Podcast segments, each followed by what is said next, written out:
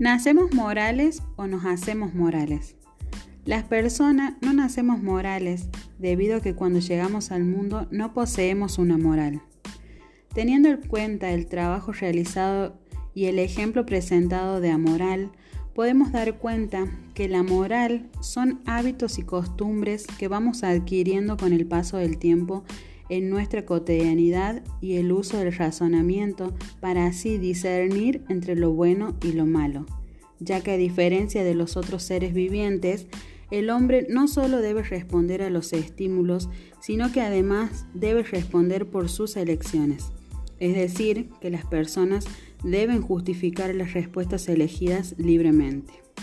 Por ejemplo, el sujeto para realizar un acto y poder llegar a su objetivo no solo debe tener en cuenta su necesidad, sino de qué manera impactará en los demás su propia acción, ya que está inserto en una sociedad.